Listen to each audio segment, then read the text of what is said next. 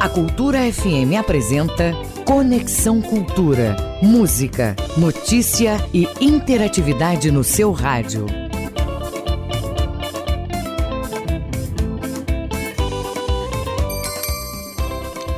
8 horas e um minuto na capital paraense. Bom dia para você. Eu sou Jaelta Souza e a partir de agora você vai me acompanhar no Conexão Cultura até as 10 horas da manhã.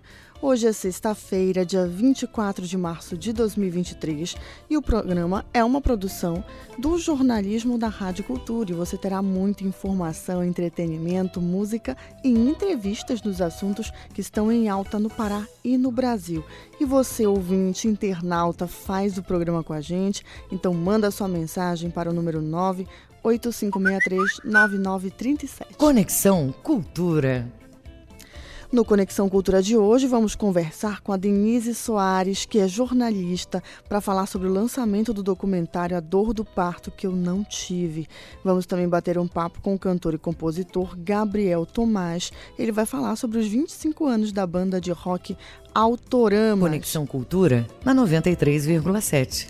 Teremos ainda os quadros de cinema e também a participação da coach Suzana Sayag. Cultura FM 93,7. Hoje é comemorado o Dia da União dos Povos Latino-Americanos e também Dia Mundial de Conscientização da Tuberculose. 93,7. Cultura FM. O Conexão Cultura começa agora na sua Cultura FM e no Portal Cultura. Vem com a gente. Música, informação e interatividade. Conexão Cultura. Eu nunca, eu nunca, eu nunca, eu nunca. Amantes de Will Love, de Cutijuba. Eu nunca, Bora logo! eu mas quando é, eu nunca, eu nunca, eu nunca, eu nunca, eu nunca, eu nunca. Bora logo! Mas quando é que tu vai me levar lá pra Cotijuba? Mas quando é que tu vai me levar lá,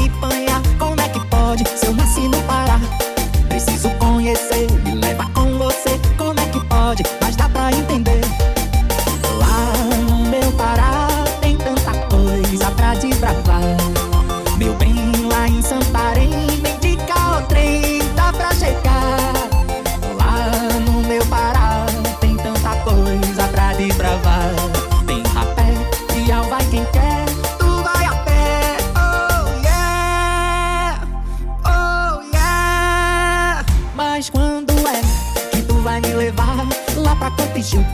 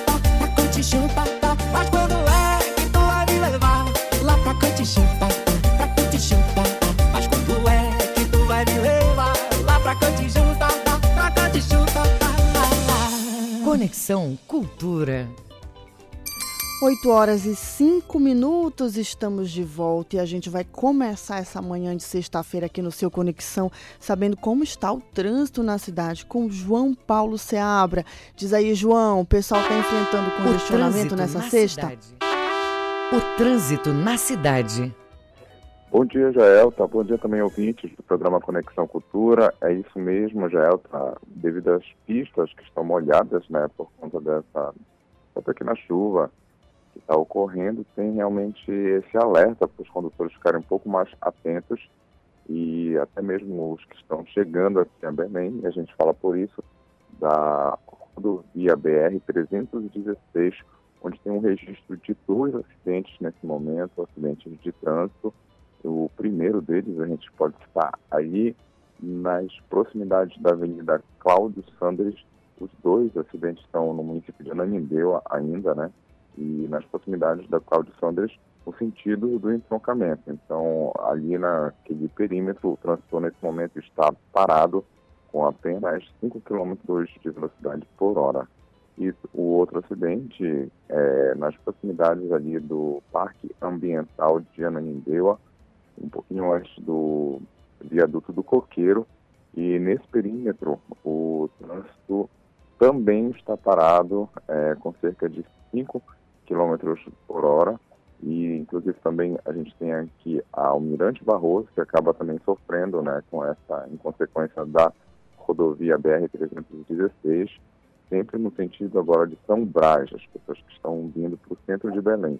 Nesse momento, a velocidade média é, na Avenida Mirante Barroso está de 10 km por hora, apenas são até um pouco mais lentos do que nos outros dias, 10 km por hora, desde a Avenida Doutor Freitas até praticamente a travessa do Maitá. Então, esse perímetro também é um pouco maior do que normalmente a gente sabe que geralmente fica até ali a Lomas Valentina, só que hoje está se estendendo até praticamente atravessa o Maitá. Está aí com você no estúdio, Jaelta João Paulo Seabra para o programa Conexão Cultura. Obrigada, João. 8 horas e 7 minutos e a gente vai lá para o oeste do estado falar com o nosso correspondente Miguel Oliveira e saber o que está acontecendo por Santarém região. Olá, Miguel. Bom dia, ouvintes do Conexão Cultura. A gente falou a semana sobre peixe, sobre pescado, né? Tá vindo aí a Semana Santa. O programa abordou a questão da fiscalização que a Depará vai fazer. Eu falei aqui de Santarém sobre a feira do peixe, né? Com preço mais em conta para a população, 18 toneladas de pescado de cativeiro. Também falei sobre a apreensão de 10 toneladas de peixe, porque a embarcação dos pescadores ela não tinha um registro junto ao Ministério da Pesca. Esse pescado todo foi apreendido e doado para a população. Agora, é, tirando a pesca em cativeiro, a gente, quando fala em pesca, lembra rio, que é justamente o berçário dos peixes, onde os peixes se reproduzem, crescem e são capturados pelos pescadores. E aqui em Santarém, fazendo parte da programação oficial da Semana da Água, da Água, a prefeitura, através do seu órgão ambiental, a Secretaria de Meio Ambiente, realizou uma ação de limpeza nos lagos do município. Que coisa bacana, né? Mais de 100 pessoas, entre pescadores, lideranças e voluntários, é, seguiram aqui de Santarém em 30 bajaras. Bajaras são pequenas embarcações motorizadas eles retiraram resíduos dos lagos do Juá, Papucu, Mapiri Maicá, aqui em Santarém. E você tem uma ideia da quantidade de lixo que foi retirada? 4 toneladas e meia de lixo entre eletrodomésticos, garrafas PET de vidro, sacos plásticos e muitos outros objetos. O pessoal que organizou essa expedição de limpeza dos lagos é, do Imaflora, da colônia de pescadores, da ONG Sapopema, do Movimento dos Pescadores, o Mopepan e do Conselho de Pesca da cidade, eles acreditam que a preservação e a conservação do meio ambiente deve ser uma preocupação de todos, né? Seja florestal, dos rios, águas, e nesse dia do Dia Mundial da Água, que transcorreu essa semana, essa ação é muito importante, esse ato de participar, de ser ativo, porque as próximas gerações dependem de nós. E também esse fato ele é um ato simbólico, né? Demonstra preocupação com o ecossistema, com o meio ambiente, é, de acordo com o pessoal da Sapopema. Então, com o tema acelerando mudanças, seja natureza, seja mudança que você deseja ver no mundo, A programação contou com limpeza de rios, lagos e garapés, palestras voltadas à educação ambiental, trilhas ecológicas, criação de um bosque e plantio de mudas. Né? Muitas das vezes você precisa proteger os mananciais, as nascentes né, das águas, é, com vegetação. Então, isso também, de certa forma, junto com o Dia Mundial da Água, se comemorou o Dia Mundial da Árvore, e aí a iniciativa foi buscar aumentar os espaços verdes é, dentro da zona urbana, chamar a atenção da população para os problemas ambientais e para a importância do desenvolvimento sustentável. Era isso que eu tinha aqui de Santarém, Jaelta, desejando a todos um bom final de semana. Na segunda-feira estarei de volta. Grande abraço e até lá. Obrigada, Miguel. 8 horas e 11 minutos. E olha, vai ter leilão com oferta de produtos eletrônicos apreendidos pela Receita Federal. Uma grande oportunidade para você. Quem traz as informações para a gente é o Marcos Aleixo.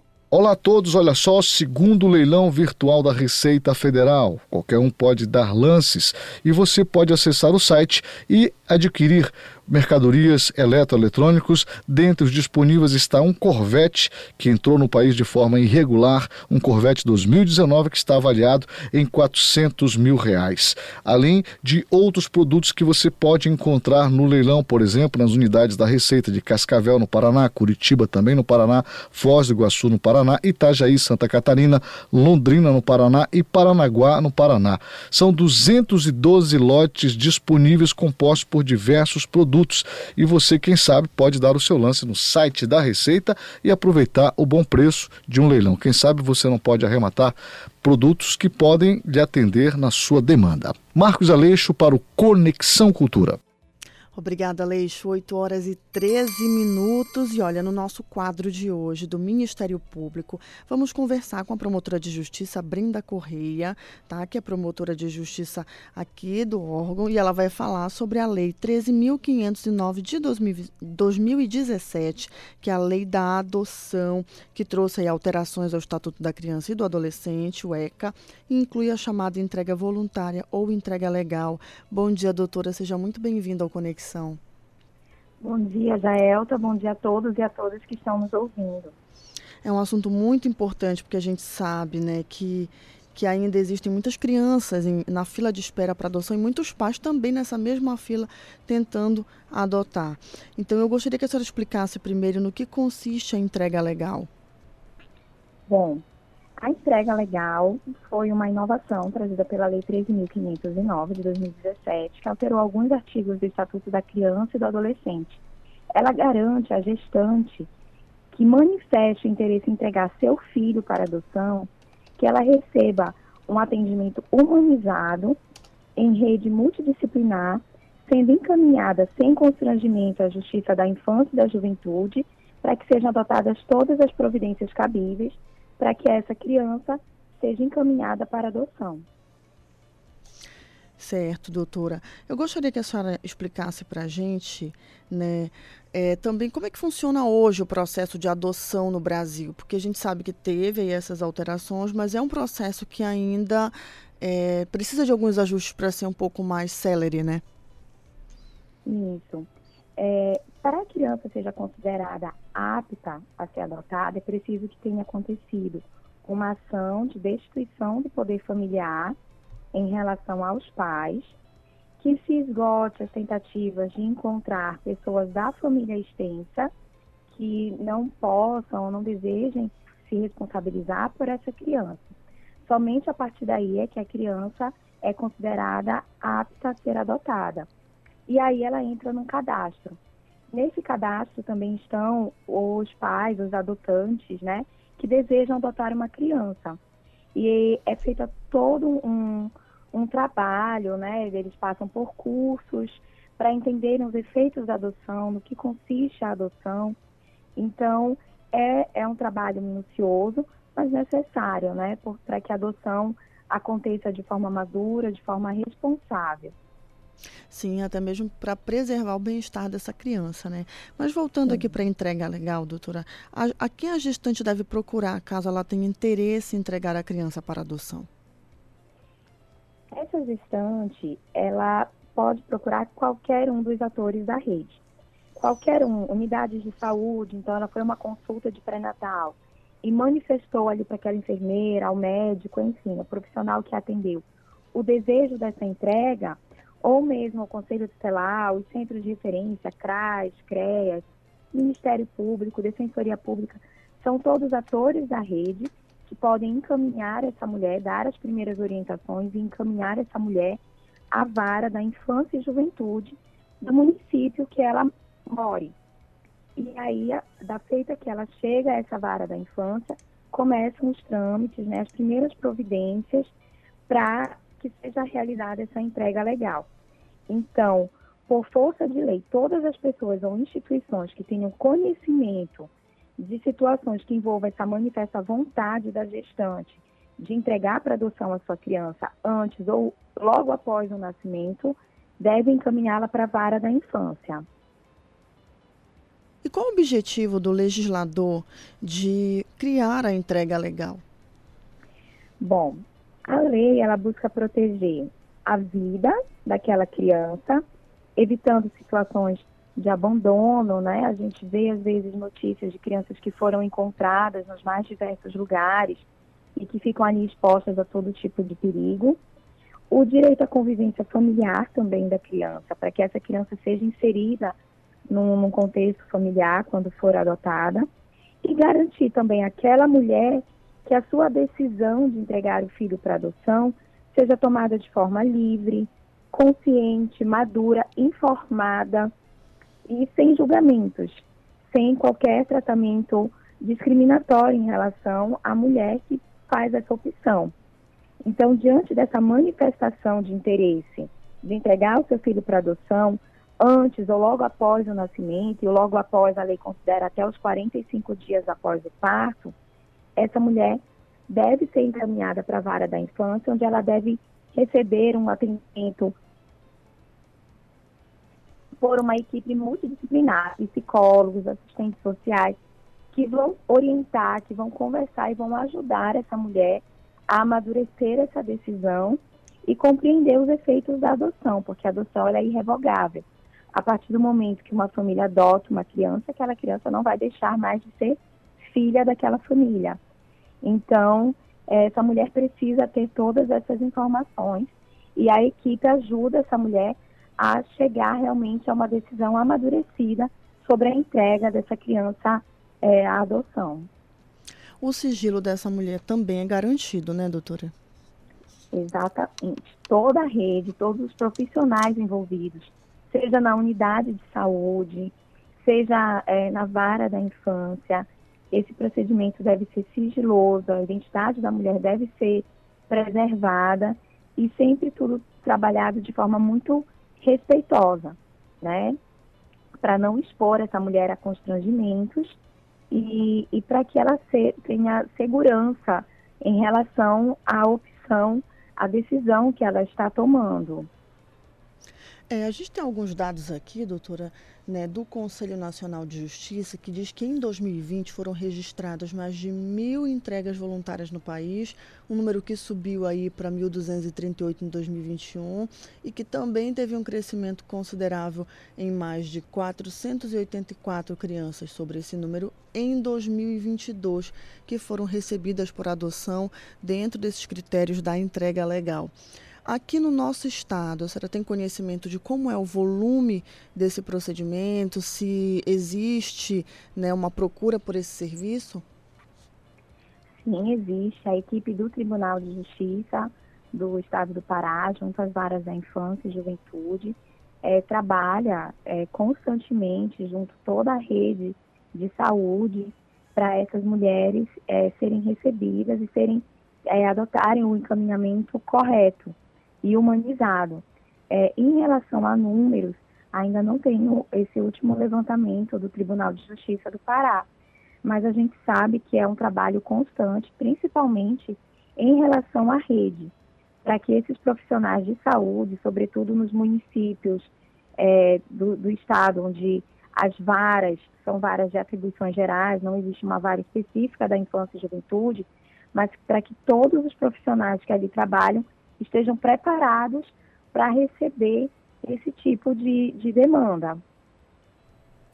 Existe uma procura maior por mulheres vítimas de algum tipo de violência sexual? Sim, existe, né? Essas mulheres, elas é, tanto têm o direito ao aborto, né? Aquela mulher que foi vítima de uma violência sexual, ela tem o direito ao aborto legal, mas também é, algumas optam pela entrega, não desejam é, realizar o aborto e optam pela entrega voluntária, pela entrega legal. Então, a gente observa também que boa parte das mulheres que sofreram esse tipo de violência fazem essa opção. Claro que sempre com um trabalho é, de apoio com os psicólogos, com as assistentes sociais da rede de proteção. Existe um acompanhamento dessa mulher no, na pós-entrega ou ele é feito apenas por essa equipe multidisciplinar no momento em que ela deseja integra, entregar a criança? É, esse, esse acompanhamento pela vara da infância é até o momento da entrega, mas é, tanto o juiz quanto o promotor de justiça ou defensor público, se entenderem necessário, se essa mulher manifestar interesse em, em receber, em continuar com algum tipo de acompanhamento especializado por psicólogo ou assistente social, é, podem encaminhar essa mulher para as redes de apoio, CRAS, CRES, enfim, os mais diversos serviços que existem à disposição, para que ela continue recebendo esse atendimento. A gente sabe que é uma decisão importante, que esse período de pós-parto, é, por uma série de, de é, alterações hormonais realmente deixam a mulher mais fragilizada. Então, é importante que tenha esse acompanhamento. Até que seja realizada a entrega legal, ele é feito pela equipe das varas da infância e juventude. E após isso, é, uma vez realizada a entrega, observados todos os trâmites, se se julgar, se essa mulher manifestar esse interesse, essa necessidade de prosseguir com algum tipo de acompanhamento, os profissionais encaminham ela para o local. Muito importante. Eu gostaria, doutora, que a senhora explicasse só novamente, reforçasse aí para as pessoas que têm interesse em aderir à lei, a essa proposta de entrega legal, para a gente poder reforçar como, como proceder. Certo. Então, qualquer mulher que esteja gestando e que queira, que tenha esse desejo de entregar o seu filho para adoção, pelos mais diversos motivos, né? Os motivos dessa mulher não são questionados, ela não vai ser julgada, ela não, não vai ter um tratamento invasivo. Ela pode procurar diretamente a vara da infância e juventude da cidade que ela mora, ou ela pode, em qualquer unidade de saúde, na Defensoria Pública ou no Ministério Público do, do local que ela mora, ou mesmo nas unidades, nos centros de referência, como CRAS e CREAS, e conversar, manifestar esse interesse, até mesmo se ela não está ainda decidida, se ela está em dúvida sobre que decisão tomar, é também uma forma de ter um atendimento com, com essa rede, com esses profissionais, para que eles ajudem ela a tomar uma decisão amadurecida, uma decisão consciente, e ela vai receber todas as informações sobre as implicações da entrega legal. É muito importante também que essa mulher saiba que a identidade dela é preservada, todo o sigilo das informações dela serão respeitados e que ela vai receber um atendimento humanizado por parte da equipe que vai acolhê-la. Doutora, muito obrigada pelas suas informações, por participar com a gente do Conexão Cultura com esse assunto tão necessário de ser exposto e explicado. Muito obrigada também. Um bom dia a todos e a todas. 8 horas e 25 minutos e a gente segue com informação, porque a Prefeitura de Belém realiza hoje uma ação cidadã na Praça da República. Quem traz as informações para a gente é a Pamela Gomes. Bom dia, Pamela. Bom dia, Jaelta, a todos os ouvintes do Conexão Cultura. Exatamente, a Prefeitura de Belém está realizando hoje, a partir de 8 horas, então já começou, uma ação cidadã na Praça da República, que fica localizada na Avenida Presidente Vargas. Essa ação faz parte do projeto Março é das Manas, um projeto que reúne serviços e atividades culturais e de empreendedorismo. Além disso, diversos órgãos municipais também vão estar presentes no local. Entre as atividades culturais disponíveis, Jaelta, estão também a apresentação musical musical de servidores e estagiários artistas, cantores e compositores, apresentação litero-musical, sarau, cantinho da leitura e exposições. Além também de feira de artesanato indígena, venda de produtos do MST, doação de plantas medicinais, espaço para crianças, rodas de conversas e conscientização.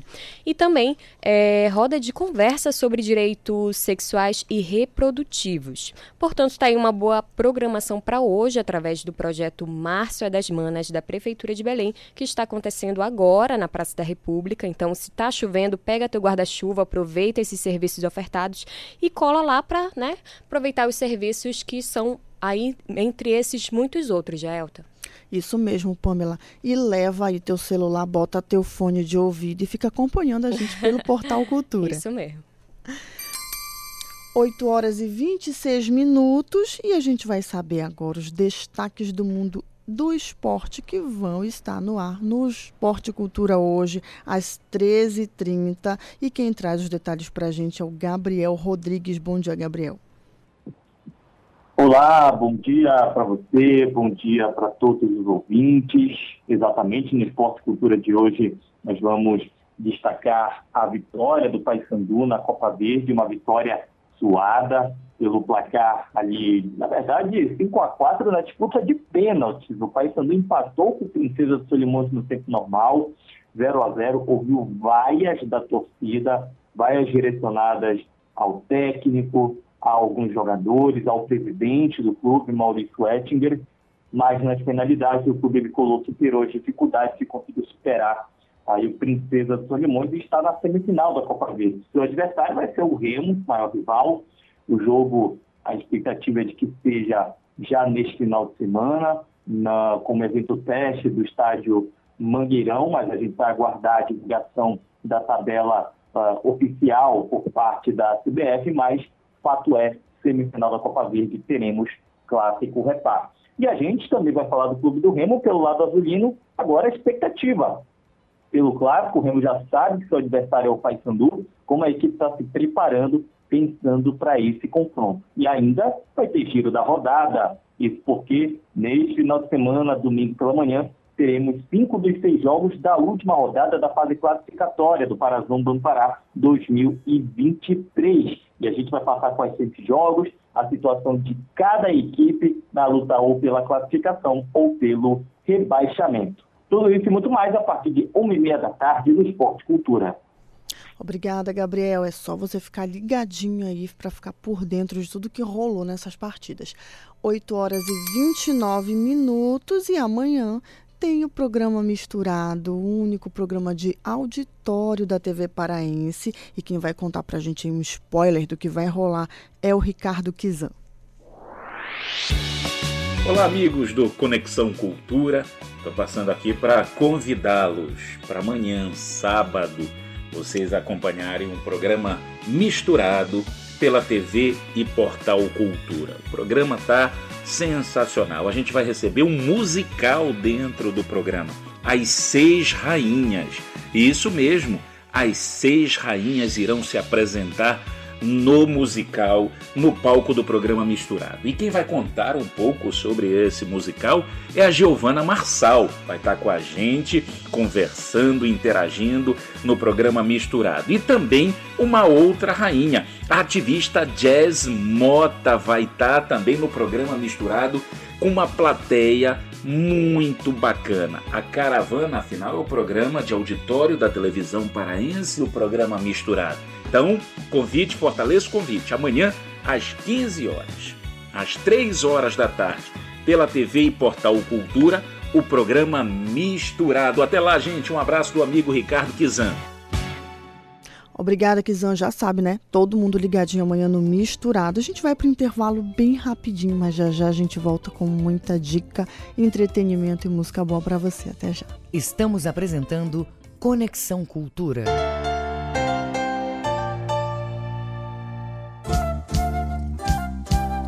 ZYD 233, 93,7 MHz.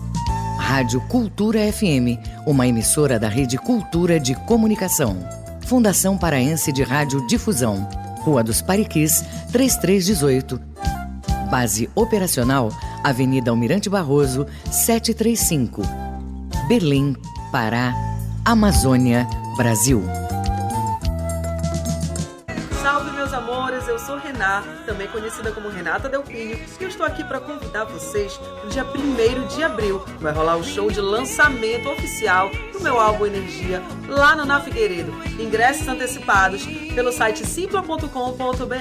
Salve essa data, dia 1 de abril, show de lançamento do álbum Energia, com participações do DJ Jack Sainha e Dan Costa. Para mais informações, me segue, arroba.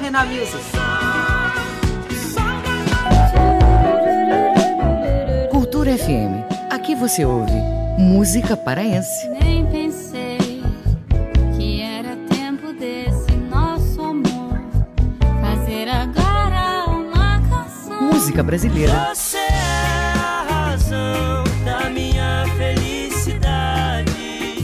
Não vá dizer que eu não sou. Cultura FM 93,7. Faça parte da Rádio Cultura, seja nosso repórter. Grave seu áudio com informações da movimentação do trânsito e mande para o nosso WhatsApp 985639937. Os discos raros e as gravações exclusivas. Raridades da MPB. Domingo, nove da noite. Meus amigos da cultura, fala o Edgar Augusto. Quem gosta de música antiga, quem gosta de música de coleção, músicas que a grande maioria não conhece, aos domingos com a gente, a partir de nove da noite, em Raridades da MPB.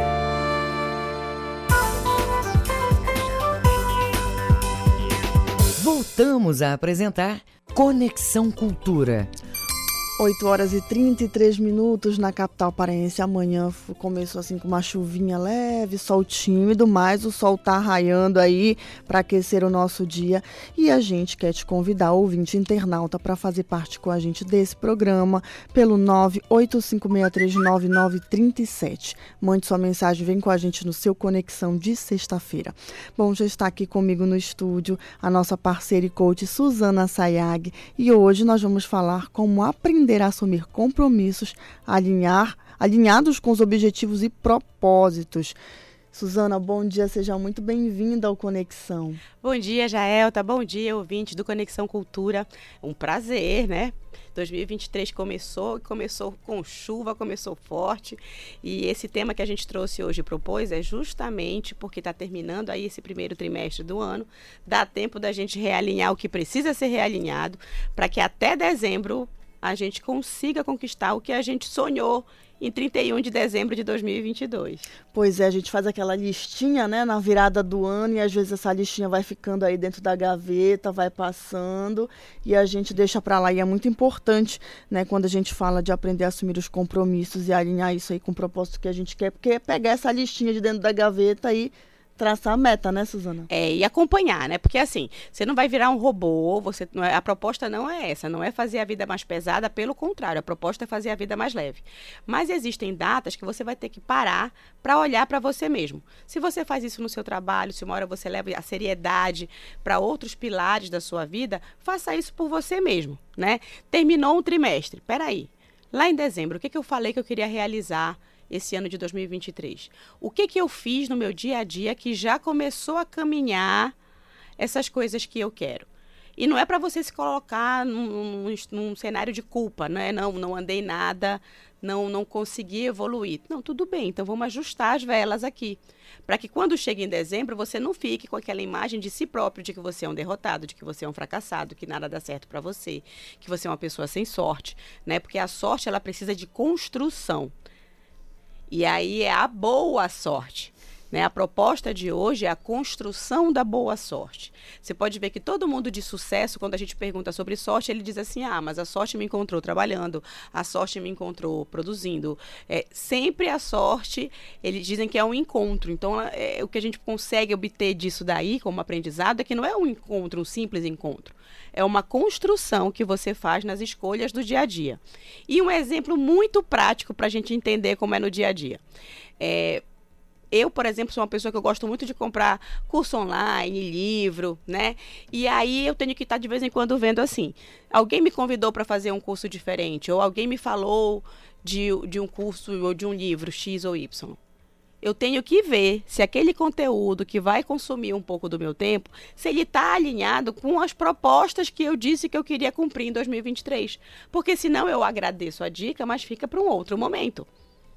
Porque já foi o primeiro trimestre, e aí eu tenho mais três trimestres para alcançar o que eu me propus.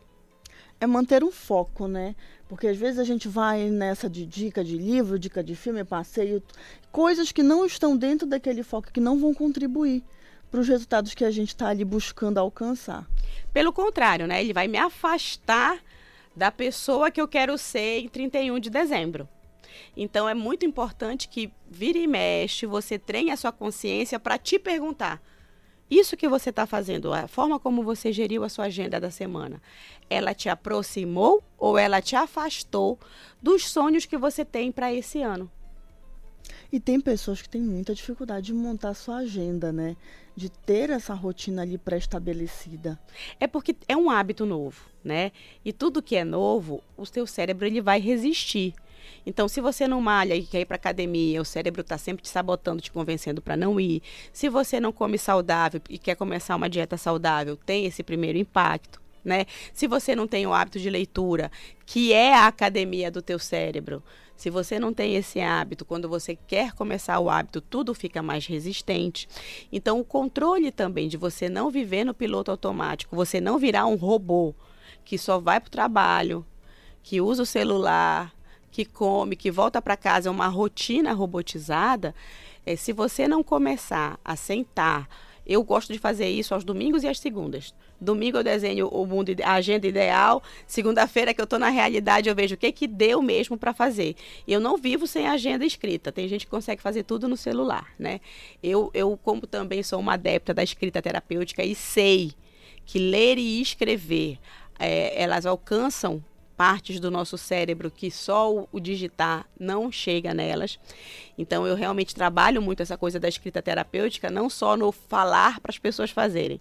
Eu realmente absorvo isso para minha vida. Então eu consigo ver durante a semana as atividades que eu tinha dito que eu ia fazer e acho que eu realmente fiz, acho que eu não fiz, acho que eu vou ter que remarcar, acho que eu consigo é, de verdade abrir mão de fazer e acho que eu tenho que inserir.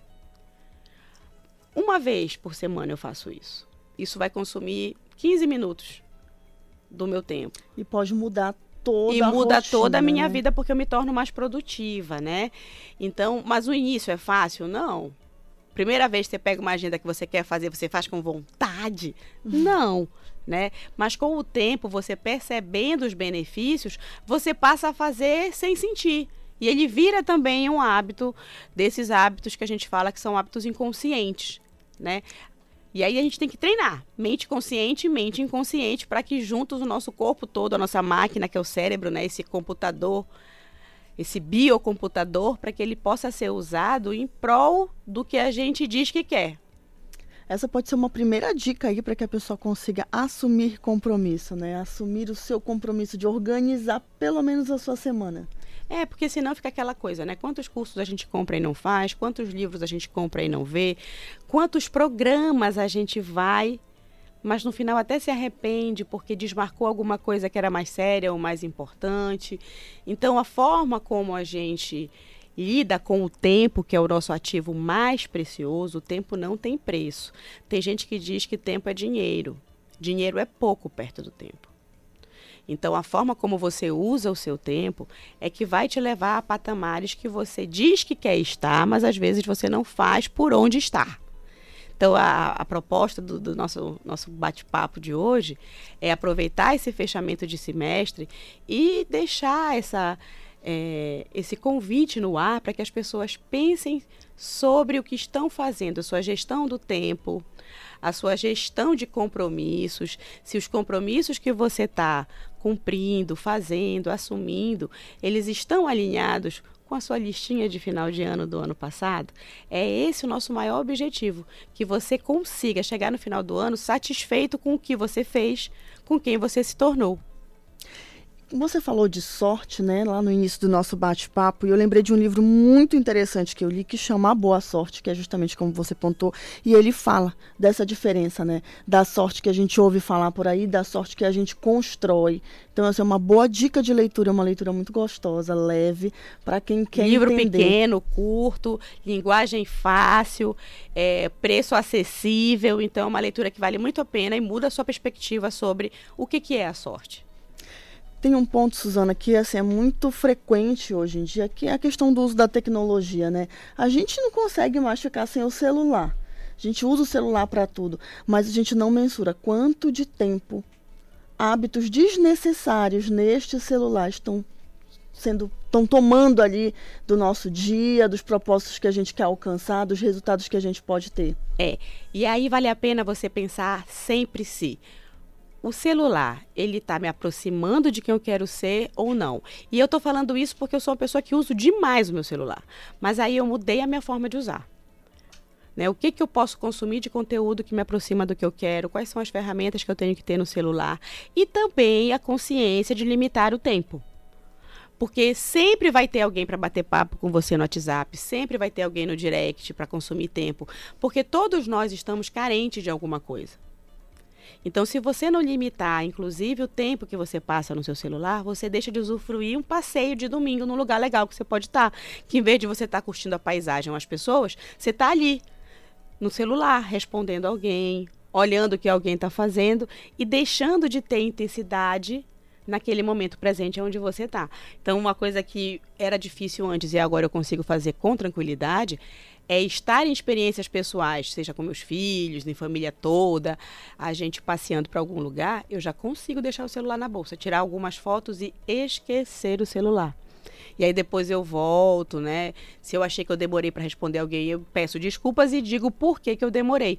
Por quê? Porque não é só um pedido de desculpas, mas é um chamado à conscientização. Quando eu digo para uma amiga muito próxima, ô oh, amiga, desculpa, não consegui te responder antes, porque eu estava aqui com as crianças, tomando um, é, um banho na piscina, no igarapé, enfim. Quando você começa a trazer esses assuntos à tona, você permite que a outra pessoa também reflita quando ela estiver naquele momento presente positivo para ela, talvez ela se permita viver com intensidade aquele momento, porque as redes sociais elas podem contribuir, elas podem reverberar tudo que a gente quer comunicar ao mundo, mas elas não devem roubar essas experiências de nós. Então, se o uso não está não tá conseguindo conciliar isso, é hora de você refletir, quem sabe diminuir o uso, quem sabe usar de uma outra forma. Tudo é análise, né? Não é a dor da crítica, mas a análise do que que isso está te trazendo de benefício para a tua vida. De repente, eu pelo menos observo muito, né? Então, às vezes, sai para almoçar fora e você vê casais aí que cada um está no seu celular. Então, eles não estão aproveitando aquele momento de estarem juntos. E isso pode ser um fato para a relação de deteriorização né? Muito forte. Eu já, eu já prefiro estar muito mais com o meu celular do que na hora do almoço, que eu digo que eu estou indo almoçar com você, ouvir o que você tem a me dizer, saber como foi seu dia. Então, as atitudes têm que estar alinhadas com quem eu quero ser. 31 de dezembro está vindo, ele vai chegar. Quem eu vou ser quando ele chegar? É sobre isso. Nós estamos na era dos conectados sem conexão, mas a gente pode mudar isso. Obrigada, Suzana, pela sua participação conosco, pelas dicas e pelo bate-papo super interessante. Eu que agradeço mais essa oportunidade. Eu adorei a frase, realmente. Conectados tem conexão. 8 horas e 44 minutos e a gente vai agora te convidar a fazer parte da campanha Doadores FC, uma campanha em parceria da Rede Cultura de Comunicação com o Emopa, que tem um único objetivo, gente, que é salvar vidas. Você sabia que uma única bolsa de sangue ela pode salvar até quatro vidas? Isso mesmo. Então vem com a gente fazer parte dessa corrente do bem. Faça parte da campanha Doadores Futebol Clube e faça a sua doação de sangue lá no Emopa. 8 horas e 45 minutos. Aí você já sabe que hoje, às 14 horas, tem Sem Censura Pará na tela da TV Cultura. Daqui a pouquinho a gente vai trazer o spoiler aí para você de quem são os convidados que vão estar com a Vanessa Vasconcelos no programa de hoje. Mas antes, a gente vai receber, a gente já está recebendo aqui no estúdio a Paula Pinheiro e o Weber Carvalho Cavalheiro, né, que vão falar aqui nessa sexta-feira no nosso quadro de meio ambiente sobre os projetos de condomínios sustentáveis, tá? A Paula Pinheiro é a nossa engenheira que participa sempre com a gente aqui e hoje ela traz a participação do Weber, né, para falar do projeto BR Circular em Belém e do Lixo Zero. Bom dia, sejam bem-vindos ao Conexão. Oi, bom dia. bom dia, bom dia, nossos ouvintes da Rádio Cultura, do programa Conexão. Bom dia, bom dia, bom dia, Heber. Seja bem-vindo, querido, na nossa bancada. Muito importante a gente poder falar sobre esse tema, né, falar dos condomínios sustentáveis, porque a gente fala de projetos geralmente mais macro, né, cidade, é, espaço público, e aí quando a gente vem para o condomínio sustentável, a gente vê que existe uma outra necessidade de implementação da sustentabilidade também. É verdade, e inclusive é, o, os condomínios eles são peças importantes dentro do, do contexto de cidade, para melhorarmos em, em todas as questões, inclusive dos resíduos sólidos. E, e os condomínios com, com essa responsabilidade grande, por no fato da nossa cidade já, já ser uma cidade de um milhão e meio de habitantes, ele, ele tem esse protagonismo. Então é importante também ter essa questão da educação ambiental, do descarte correto e de tudo o que compõe a sustentabilidade dentro dos condomínios. Hoje, qual é o maior desafio na implementação disso? Primeiramente, é, é, com relação às pessoas que moram no próprio condomínio, que não têm a informação é, com relação aos resíduos que elas produzem, não sabem para onde encaminhar. Por exemplo, é, tivemos uma pequena dificuldade com relação a resíduos têxtil, ou seja, aquela roupa íntima, aquela cueca velha, aquela calcinha que ela vai aparecer num canal desses. Por quê? Porque a pessoa não sabe é, aonde descartar corretamente. Não sabe aonde descartar o resíduo eletrônico, é, não sabe encaminhar o resíduo orgânico. Então essa é uma dificuldade até mesmo de informação. E é isso que o projeto Condomínios Sustentáveis ele vem trazer para Belém. Ele vem trazer a informação, a educação ambiental e, consequentemente, o primeiro passo para o condomínio ser um condomínio sustentável. De fato, Jaelta, um dos grandes, a grande dificuldade ainda é a da educação, a da sensibilização, a da conscientização da população para saber como destinar corretamente seu resíduo. O projeto Condomínio Sustentável, ele vem com esse objetivo, com o objetivo de levar fazer oficinas para os condôminos, fazer oficina explicando para eles como fazer o descarte correto do seu resíduo. Porque todo mundo, ah, eu vou separar meu resíduo, mas eu não sei para onde vai. Então, entender que o resíduo hoje ele tem mais lucro do que prejuízo que não é para você, para o dono do condomínio, ou para você que tem um pouquinho de dinheiro a mais, mas é para uma cooperativa de resíduos, uma cooperativa de trabalhadores que só vivem dessa, dessa, dessa matéria-prima. Então, para mim, por exemplo, é pouco 10 centavos, 20 centavos, 50 centavos, mas para uma cooperativa, na tonelada, ela, ela se sustenta, ela sustenta famílias. Então, é entender que o resíduo sólido, ele tem lucro. Isso é muito importante, né? Porque se estimula uma conscientização ambiental que reflete fora dos muros do condomínio também. Exatamente. E quando você destina, né, é, esse resíduo de forma correta dentro do seu condomínio de forma sustentável, você está impactando a cidade também. Exato. E ainda é melhor porque você impacta tanto social, econômica como ambientalmente. A questão da destinação correta dos resíduos, ela, ela é o tripé da sustentabilidade. Porque ambientalmente eu estou deixando de colocar aquela roupa que eu não quero mais, aquele celular que já quebrou, aquela panela que eu não uso mais, que quebrou o cabo, que eu não sei o que, é que eu faço. Então, quando eu dou destinação correta para isso, é menos esses resíduos indo, para o meio ambiente. Economicamente, eu dou res, recurso financeiro para essa cooperativa. E economicamente e socialmente falando, eu tiro essas famílias que estavam em situação subhumana dentro de um lixão.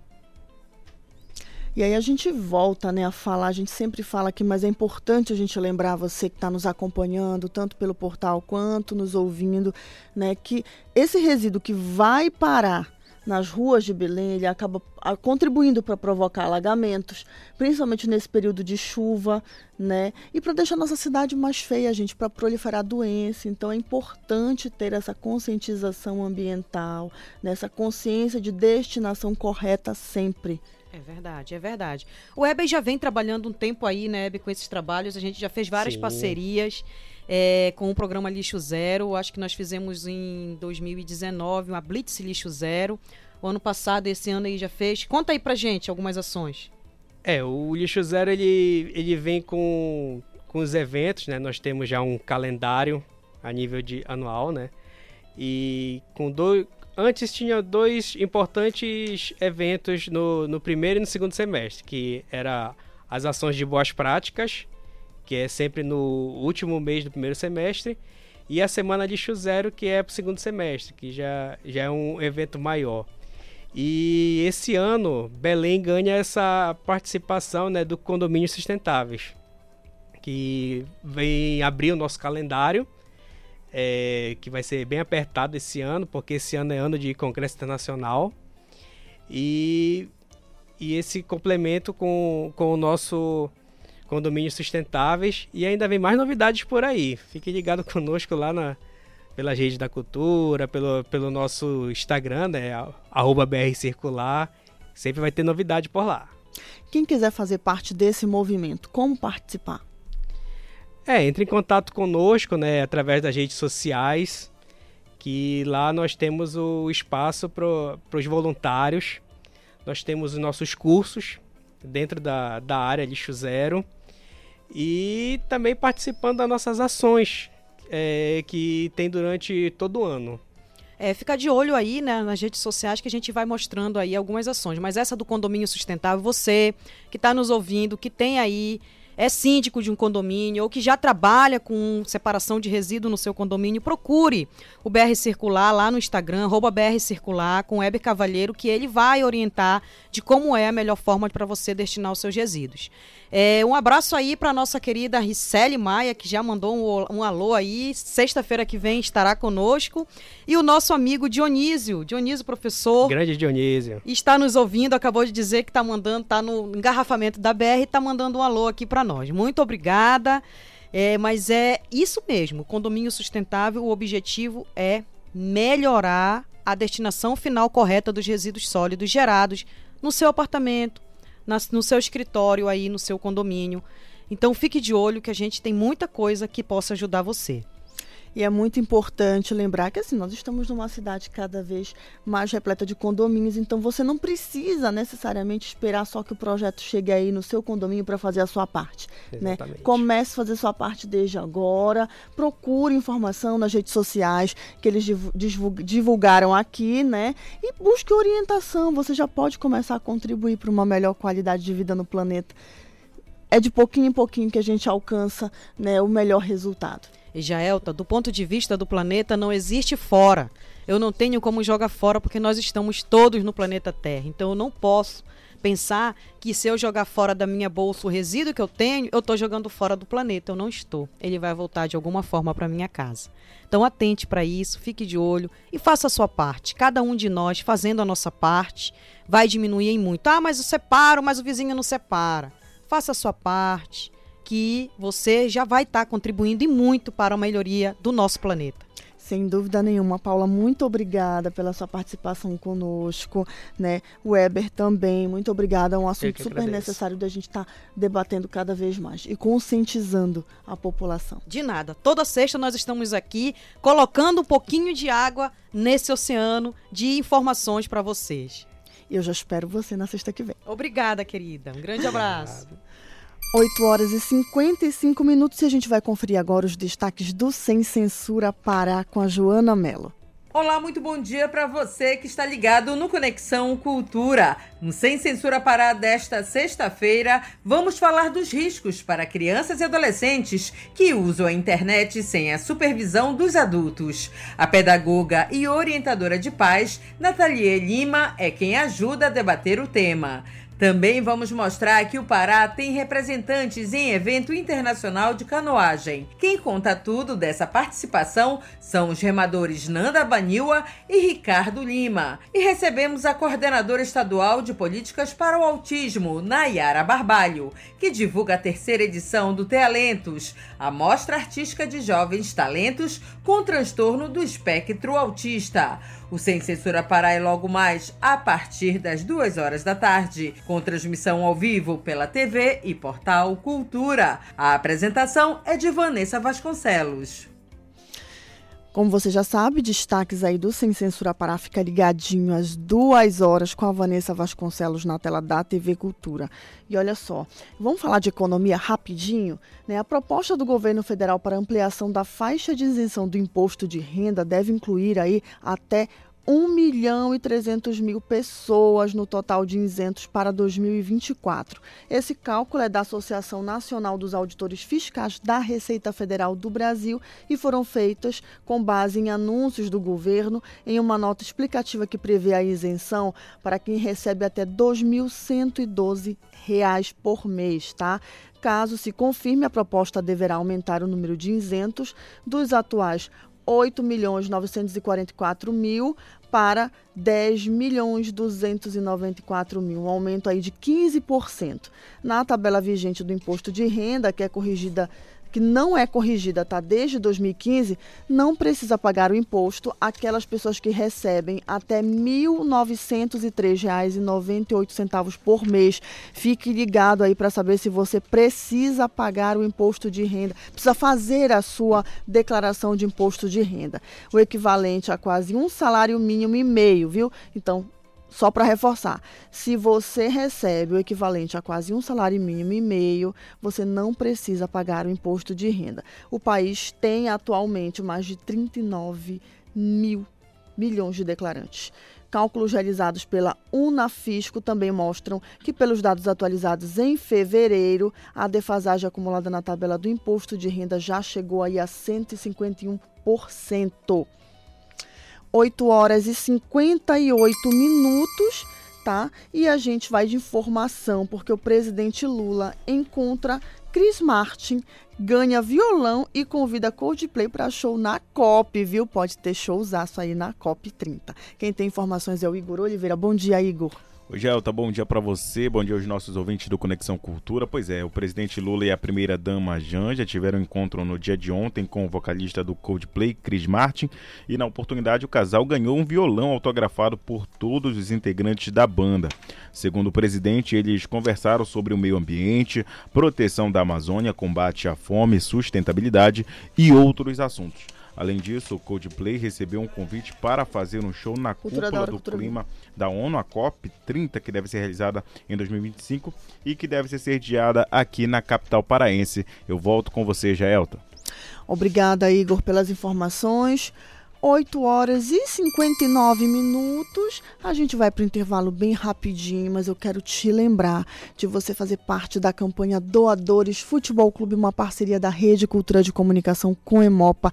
Dá uma passadinha lá, doa sangue e ajuda a salvar vidas. A gente vai para o intervalo bem rapidinho, mas já já a gente volta com mais informação e entretenimento para você. Você fica agora com Cultura da Hora e Cultura Vinil. Estamos apresentando Conexão Cultura.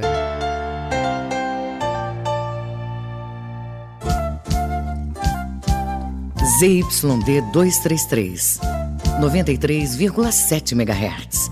Rádio Cultura FM, uma emissora da Rede Cultura de Comunicação. Fundação Paraense de Rádio Difusão, Rua dos Pariquis, 3318.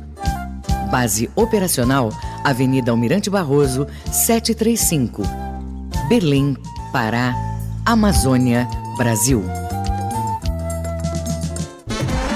Os times, as jogadas, os clássicos, todas as emoções do Parazão Bampará 2023. Você vai ver na tela da TV e no portal Cultura. Parazão Bampará 2023. Transmissão ao vivo e exclusiva para todo o estado. Organize a torcida e não perca os jogos do seu time. Parazão Bampará 2023. Ao vivo e exclusivo na TV e no portal Cultura. O aliciamento de crianças e adolescentes na internet é feito por meio de perfis falsos e técnicas sedutoras na intenção de conseguir imagens para fins sexuais. Nunca deixe a criança com acesso livre à internet. Supervisionar é proteger. Cultura, rede de comunicação em defesa dos direitos da criança e do adolescente. Tua voz parece doce. Cultura FM. Aqui você ouve música paraense. É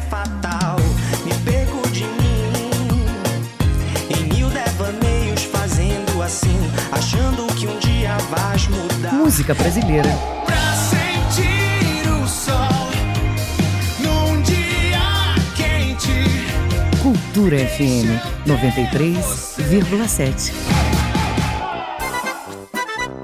Brincadeiras e histórias para crianças de 0 a 90 anos. Abracadabra, domingo, 9 da manhã.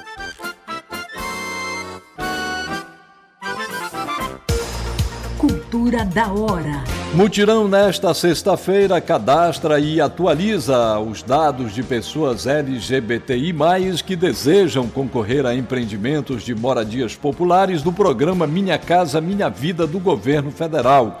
A ação da Prefeitura de Belém, por meio da Secretaria Municipal de Habitação SEAB e da Coordenadoria de Diversidade Sexual, acontece no mercado de carne Francisco Bolônia. O objetivo é que mais pessoas LGBTI, em Belém, possam ser incluídas no Cadastro Municipal de Habitação. Para se cadastrar, as pessoas LGBTI, interessadas, devem apresentar no dia da ação os seguintes documentos: RG, CPF, título de eleitor, comprovante de residência e a folha de resumo, número de identificação social UNIS, além de informar um e-mail. Cultura da hora.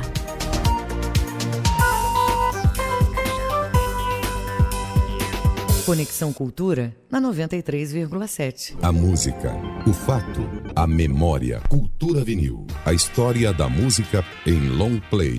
Em 89, a gravadora em Maiodeon lançava no mercado fonográfico o primeiro LP da cantora Marisa Monte. O disco vendeu bem no exterior e bateu recordes no Brasil, estabelecendo a marca de um milhão de cópias. No segundo, Marisa Queria Mais. Lançado em 10 países, mostrava a consolidação da intérprete ao mesmo tempo em que se revelava sua investida no terreno da autoria. Das 10 faixas do LP, Marisa assina 5, entre elas Eu Sei, de subtítulo Na Mira.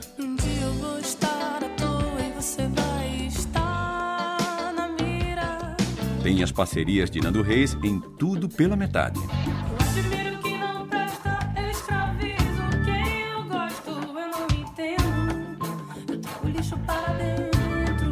E no estilo Tropicália, Mustafa. Está por dentro, Mustafa falou e disse. Marisa canta o ex-titã Arnaldo Antunes em Voltei para o Seu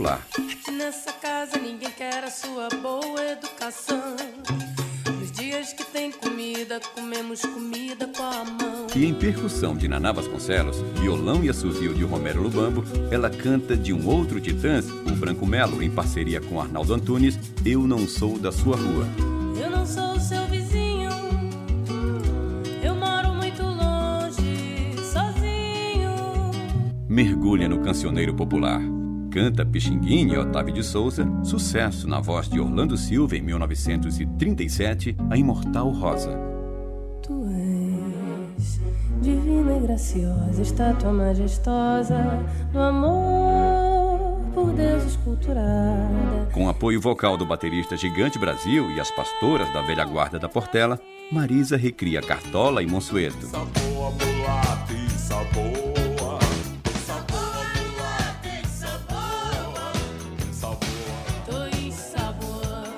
Dá asas à borboleta. Folclore nordestino tendo no acompanhamento o violão de Robertinho do Recife e a voz e percussão de um certo Príncipe Vasconcelos. Borboleta pequenina que vem para nos saudar. Venha ver cantar o hino que hoje é noite de Natal. Marisa, ao lado do americano Arthur Lindsay, põe swing, musicalmente falando, de noite na cama de Caetano Veloso.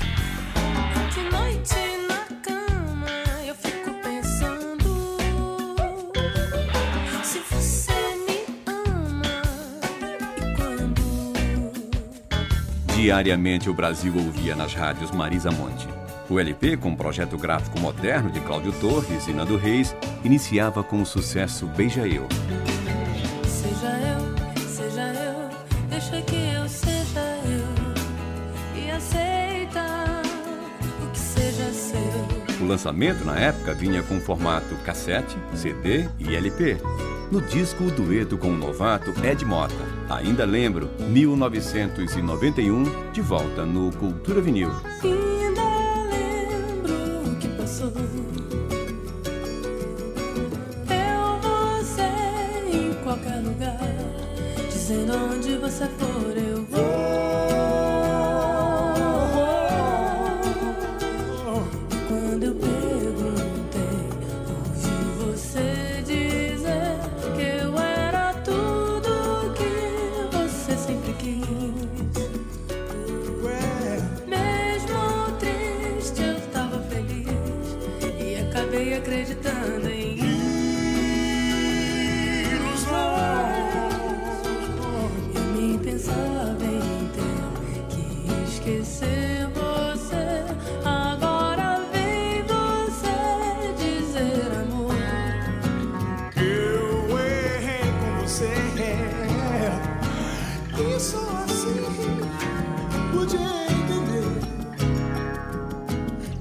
Grande mal que eu fiz foi a mim mesmo.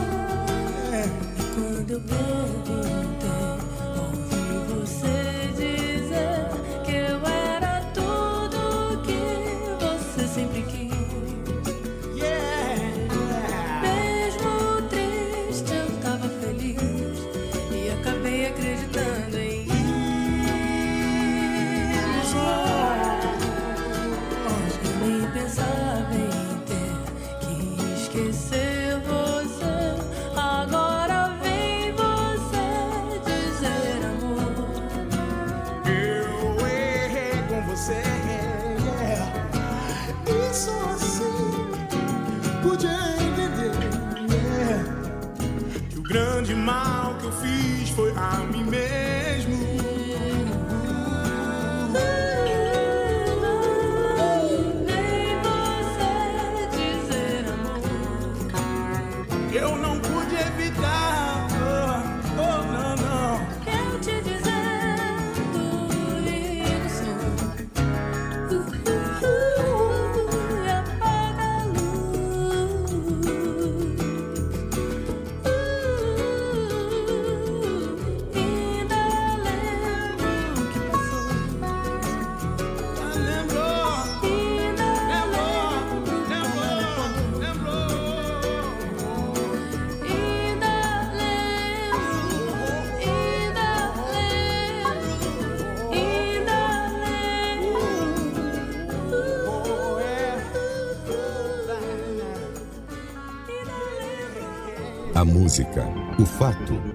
Memória. Cultura Vinil. A história da música em long play. Produção e apresentação, Paulo Brasil. Voltamos a apresentar Conexão Cultura. 9 horas e 10 minutos, estamos de volta com seu Conexão Cultura. Eu quero te lembrar, ouvinte internauta, que você faz o nosso programa com a gente, então mande sua mensagem para o 985639937. Vamos de informação? Candidatos a uma vaga na Universidade do Estado do Pará tiveram uma nova chance com a primeira repescagem da instituição e quem vai trazer os detalhes para a gente é o Pedro Ribeiro. O listão de aprovados na primeira repescagem do processo seletivo da Universidade do Estado do Pará foi divulgado e os convocados devem realizar a pré-matrícula online. A listagem dos candidatos obedece à ordem de classificação, seguindo os critérios determinados no edital para as vagas não preenchidas. Os candidatos aprovados nas cotas étnico-raciais vão precisar se dirigir hoje ao campus onde foram aprovados, para verificação da autodeclaração pelas bancas de heteroidentificação. De 24 a 27 de março vai ser realizada a confirmação de matrícula para todos os candidatos, com entrega obrigatória dos documentos. Ao todo, 1.817 candidatos foram selecionados nesta primeira repescagem, sendo 334 cotistas, 739 de cotas socioeconômicas e 744 não cotistas. Alguns dos documentos para pré-matrícula são declaração de ocupação de vaga única, declaração de integralização do curso e carteira de identidade. Com supervisão do jornalista Felipe Feitosa, Pedro Ribeiro para o Conexão Cultura. 9 horas e 11 minutos e a gente vai agora para um bate-papo muito importante com a jornalista Denise Soares, que lançou o documentário A Dor do Parto que Eu Não Tive. O DOC reúne histórias de mulheres que foram vítimas de violência obstétrica e para falar sobre esse lançamento a gente conversa com ela agora, que já está com a gente. Denise, bom dia, seja bem-vinda ao Conexão. Oi, Jaelta, bom dia para você e para todos que acompanham a gente aqui pela Rádio Cultura, no Conexão. Eu estou muito grata pela oportunidade e feliz também de falar contigo, Joelta. Joelta, faz um tempinho que a gente não se vê pessoalmente, não se fala, né? Eu estou feliz e grata pela oportunidade de estar aqui conversando contigo e também com todo mundo que está ouvindo a gente sobre esse assunto tão importante, né? O meu documentário, A Dor do Parto que Eu Não Tive, reúne relatos de mulheres que foram desrespeitadas na sua dignidade, na sua autonomia em um momento único e de extrema vulnerabilidade, que é o parto. Então, eu pude ouvir essas mulheres, inclusive trazer o meu próprio relato de violência obstétrica, porque nós acreditamos que fomos ali desamparadas pelo sistema obstétrico, cujos profissionais tiveram práticas que são totalmente contrapostas àquilo que é recomendado hoje pela ciência, aquilo que as evidências científicas apontam. Então, atitudes que nos levam, de fato, a questionar e combater esse modelo abusivo de atendimento às gestantes, seja no SUS ou na rede particular. Denise, é um prazer te ter aqui. Né? Eu acompanhei a tua história a gente viveu um pouco disso né, com você, dessa dor que você passou e que muitas mulheres passam, infelizmente. Né? E a gente sabe o quão é necessário debater sobre esse tema para que essa conduta mude como você bem pontuou, não só nos hospitais públicos, mas nos privados também, que mude de uma forma geral. E aí eu gostaria muito que você falasse para a gente um pouquinho sobre esse processo de produção do documentário. Então, logo que eu é, publiquei o meu relato de parto na internet, no meu perfil, é, muito, ninguém esperava, na verdade, assim, sabe, um desfecho tão ruim. As pessoas que acompanhavam, que acompanharam a minha gravidez, ainda que num cenário de pandemia e tudo, com algumas restrições, assim, realmente, mas as pessoas que acompanhavam estavam ali torcendo, sabe? E quando eu cheguei para dizer o que de fato tinha acontecido, foi muito triste. E inúmeras mulheres se viram na minha história e reviveram ali os seus próprios traumas, sabe? Então foram meses de questionamentos assim muito difíceis, angustiantes, insuportáveis. Eu tive um puerpério muito difícil mesmo. E daquela experiência traumática nasceu a ideia justamente de dar voz a quem, como eu, foi vítima de violência obstétrica. Então eu lembro de ter guardado alguns contatos e depois também é, disse que estava produzindo um, conteúdo e que e perguntando, perguntei se, se tinham mulheres ali interessadas em participar, algumas se manifestaram, porque é realmente muito difícil, sabe, Jaelta, e quem está escutando a gente, tem muitas mulheres que não conseguem falar sobre aquilo que aconteceu. Foi tão humilhante, foi ali num momento tão vulnerável, é, na imensa maioria das vezes elas estavam sozinhas, desamparadas, que elas têm vergonha de falar, elas sentem culpa, elas sentem medo. Então, todos es- esses sentimentos eu tive.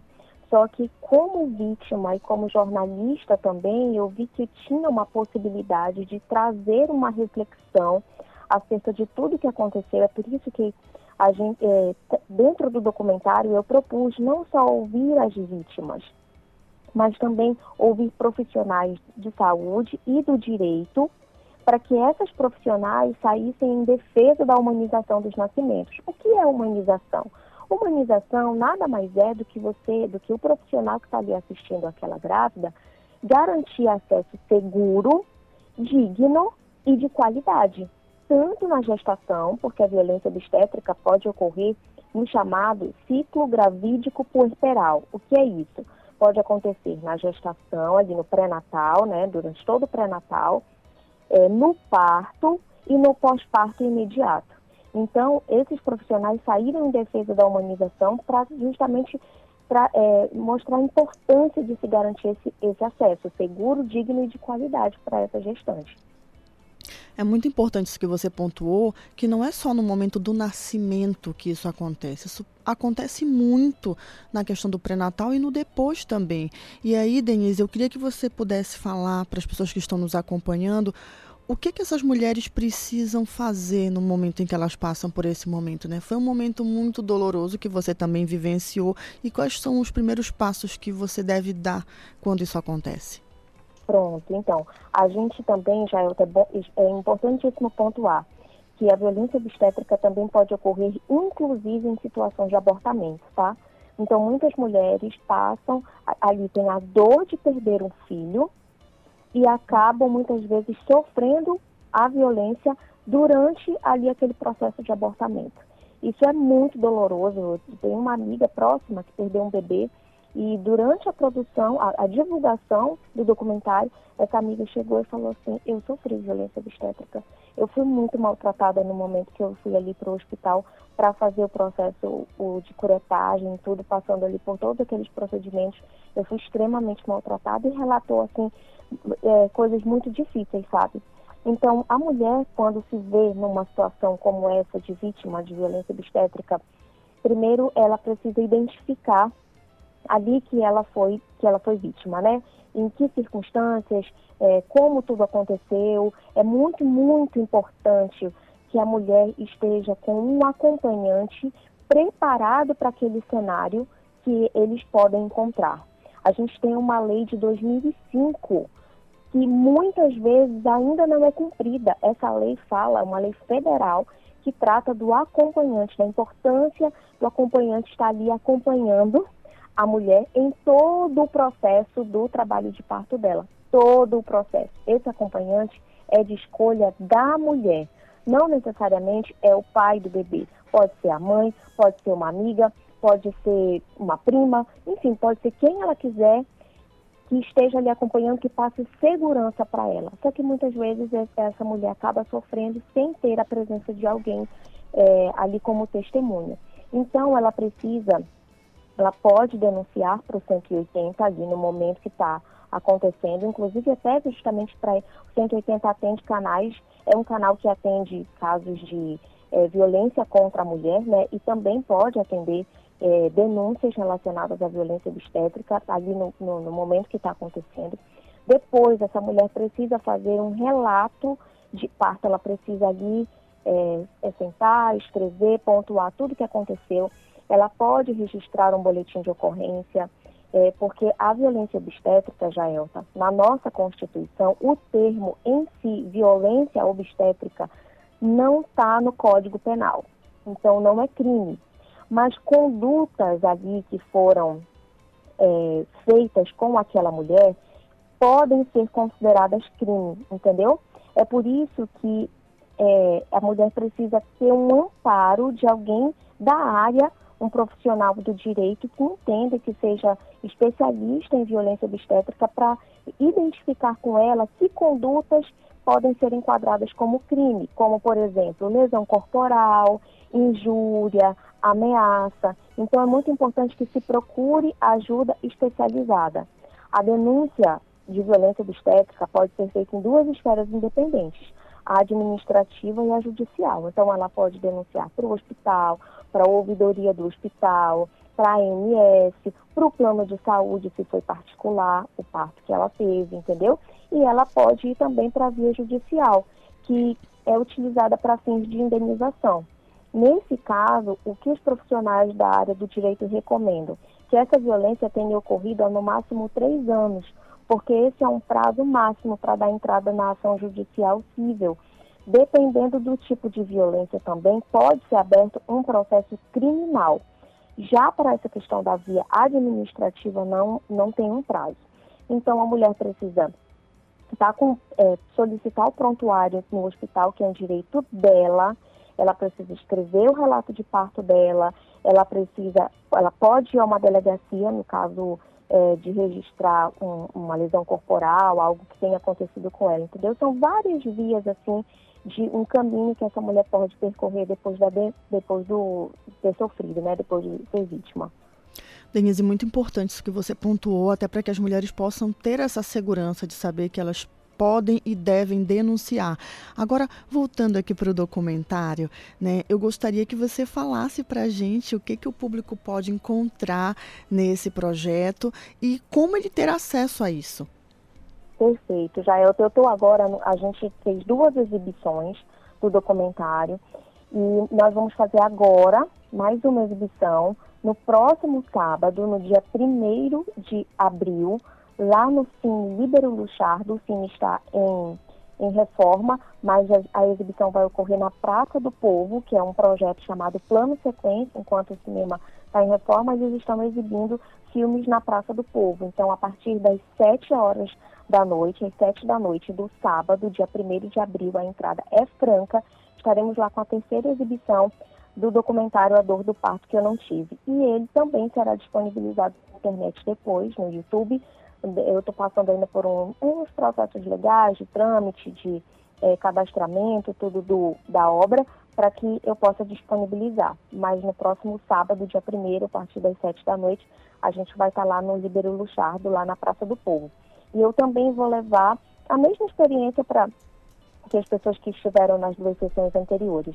A gente vai ter um, um bate-papo, considerações finais com pessoas ligadas à humanização dos nascimentos que já trabalham há muito tempo. Uma doula, uma enfermeira obstetra, é, uma advogada da OAB, uma defensora pública, ali para estar tá dando esse serviço.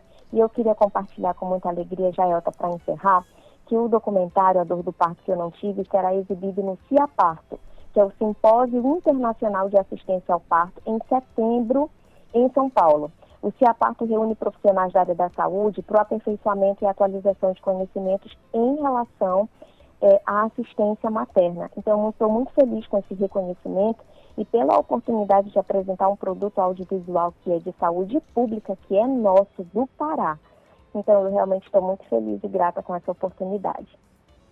Denise, a gente parabeniza por esse trabalho lindo e a gente fica assim com o coração feliz, orgulhoso de você e de todo mundo que está envolvido nesse projeto de saber que um assunto tão importante né, está sendo debatido de forma tão ampla, de forma tão acessível, para que outras mulheres possam se empoderar e possam ser amparadas da maneira que elas merecem nesse período tão importante da vida que é a maternidade. Ah, com certeza, Jaelta. Esse dia não volta. Toda a mãe vai lembrar do dia que seu filho nasceu. Agora, que lembranças essa mulher vai ter do parto? E se um dia o filho perguntar para ela, mamãe, como foi quando eu nasci? O que ela vai falar para ele? Você percebe a importância da gente combater a violência obstétrica?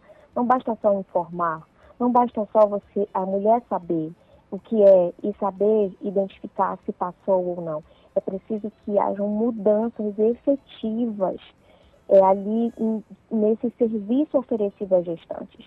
Então, a gente precisa fortalecer o diálogo entre o ensino, que são esses profissionais que estão se formando, eu preciso trabalhar na formação profissional e eu preciso também é, cobrar a efetivação de políticas públicas que resgatem o protagonismo feminino no cenário de parto.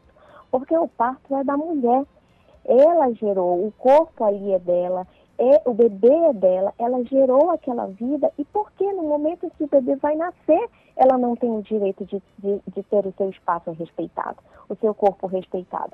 Então é muito importante que a gente traga essa discussão, porque essa discussão não, não diz respeito só às mulheres, aquelas que estão grávidas, que querem engravidar. Não, essa discussão diz respeito a toda a sociedade e é um assunto de saúde pública. Mais uma vez, Jaelta, muitíssimo obrigada pelo espaço. Obrigada, Denise. Um ótimo dia para você. 9 horas e 25 minutos. Esporte.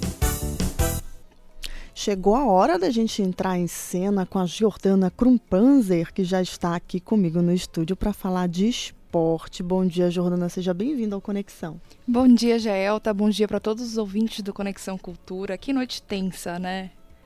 Pois é, Jordana, pela Copa Verde aí, Paysandu empatou no tempo normal, né, com Princesa, ontem na Curuzu 0 a 0.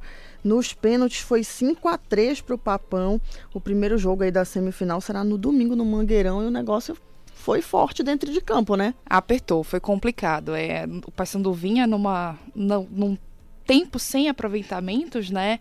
Aí de Parazão, aí de Copa Verde, sendo contestado.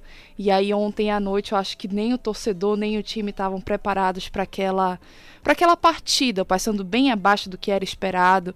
Um time é, bem espaçado, desentrosado nas jogadas, meio de campo não funcionou. Eu não sou comentarista gosta de ficar falando mal, mas assim, não é falar mal, a gente tem que falar o que aconteceu ontem à noite. E foi um, uma partida assim que o Paysandu foi bem abaixo mesmo do que esperado. É, mais uma vez, João Vieira fazendo muita falta nesse meio de campo, não estava presente, foi poupado ali por conta de uma lesão. Então, faz um 0 a 0 não esperava que o Princesa de Solimões atacasse e pressionasse no primeiro tempo como foi. Isso desestabilizou o time, que no segundo tempo já conseguiu voltar um pouco melhor, atacando, mas não teve êxito, não balançou as redes. E aí foi para os pênaltis. O torcedor com certeza ficou ali nervoso, passou no. Como a gente fala, foi, foi tenso, mas conseguiu ter, ter êxito para levar para as semifinais e agora é repar. Agora a história é outra. É, agora o negócio pega, né? Dentro de campo é um dos jogos mais esperados por todos os torcedores ali, tanto de Remo quanto de Paysandu, e as torcidas com certeza vão estar com uma expectativa muito alta para os dois times. Com certeza, e aquela coisa, as pessoas acabam mandando mensagem pra gente, procurando, querendo falar. E aí, o que, que você acha? Vai ser remo? Vai ser passando? É impossível a gente cravar em repar. É claro que as duas equipes vêm em momentos muito diferentes, um Remo mais entrosado, sabendo que tem em campo. O Paysandu tem qualidade técnica individual. Eu acredito que tem um dos jogadores, até o jogador de maior qualidade técnica individual do campeonato hoje, aqui no Pará, é o Ricardinho, mas não tem o entrosamento, não tem as peças que o Remo tem. E isso faz muita falta, porque ninguém faz um jogo sozinho. Mas é clássico, clássico, camisa pesa, troféu pesa, é, história pesa, não tem como colocar um favorito, até porque se o Remo entra com salto alto achando que é muito melhor, pode não ter êxito. E a mesma coisa para o Paysandu, é clássico, camisa pesa, história pesa, título pesa, a gente não tem como colocar um favorito, é lá dentro de campo. Jordana, agora vamos dar um pulinho rapidinho aqui na última fase classificatória dos jogos, né? Do Parazão, em Castanhal, né? Castanhal e Caeté, Curuzu aí teve Tapajós e Bragantino, em Cametá foi Cametá e Tuna, Marabá Águia de Independ... versus Independente e Tupiranga foi contra o São Francisco, né? Quais são, qual é o jogo assim que teve mais destaque aí nessa rodada, né? Vai ter reparo também do Parazão Bampará, que vai ser no dia 9 de abril no Mangueirão. É, Jaelta, o que, que acontece? Esses jogos vão ocorrer no domingo às 10 da manhã. É, todos os jogos da última rodada do Parazão eles têm que ser obrigatoriamente no mesmo dia e no mesmo horário. Mas como o, Paysandu e, o Remo e o Paysandu já estavam classificados, eles conseguiram, eles poderiam marcar esse repar para outro para um outro dia e para um outro horário e aí ficou para a inauguração do Mangueirão no dia 9. Mas esses outros jogos vão ocorrer nesse domingo às 10 da manhã e o meu grande destaque vai ser para Cametá e Tuna. Cametá e Tuna vai mexer na tabela inteira. Além de mexer em toda a tabela, é, pode ter a artilharia do campeonato. Tanto o Elton pro lado da Tuna quanto o Pilar pro lado do Cametá podem brigar também pela artilharia do campeonato. Então vai ser um jogo de destaque desse domingo.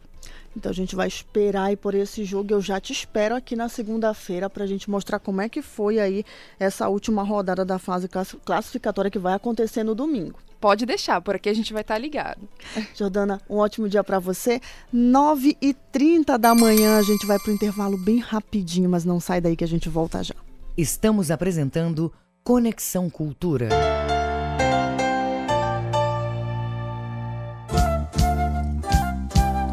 ZYD 233, 93,7 MHz. Rádio Cultura FM, uma emissora da Rede Cultura de Comunicação. Fundação Paraense de Rádio Difusão, Rua dos Pariquis, 3318. Base operacional, Avenida Almirante Barroso, 735. Berlim, Pará, Amazônia, Brasil. Cultura FM. Aqui você ouve música paraense.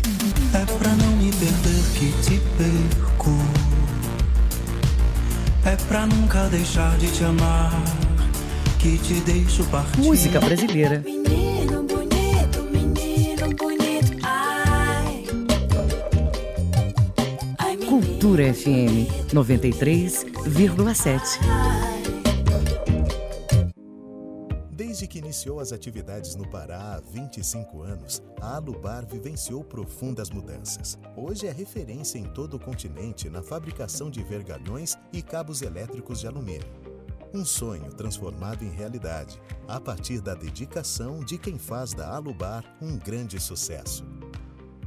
Alubar, há 25 anos produzindo cabos elétricos de alumínio no Brasil. Faça parte da Rádio Cultura, seja nosso repórter. Grave seu áudio com informações da movimentação do trânsito e mande para o nosso WhatsApp 985639937. Neste sábado, tem Clube do Samba Especial 32 anos. Ao vivo com o projeto Eu Sou Samba, do músico Marquinhos PS e do empresário Jango Vidal, além da revelação Melodia e o recado do sambista Xande de Pilares. Clube do Samba Especial 32 anos. Neste sábado, meio-dia. A apresentação Lurdinha Bezerra. Não perca! Voltamos a apresentar Conexão Cultura.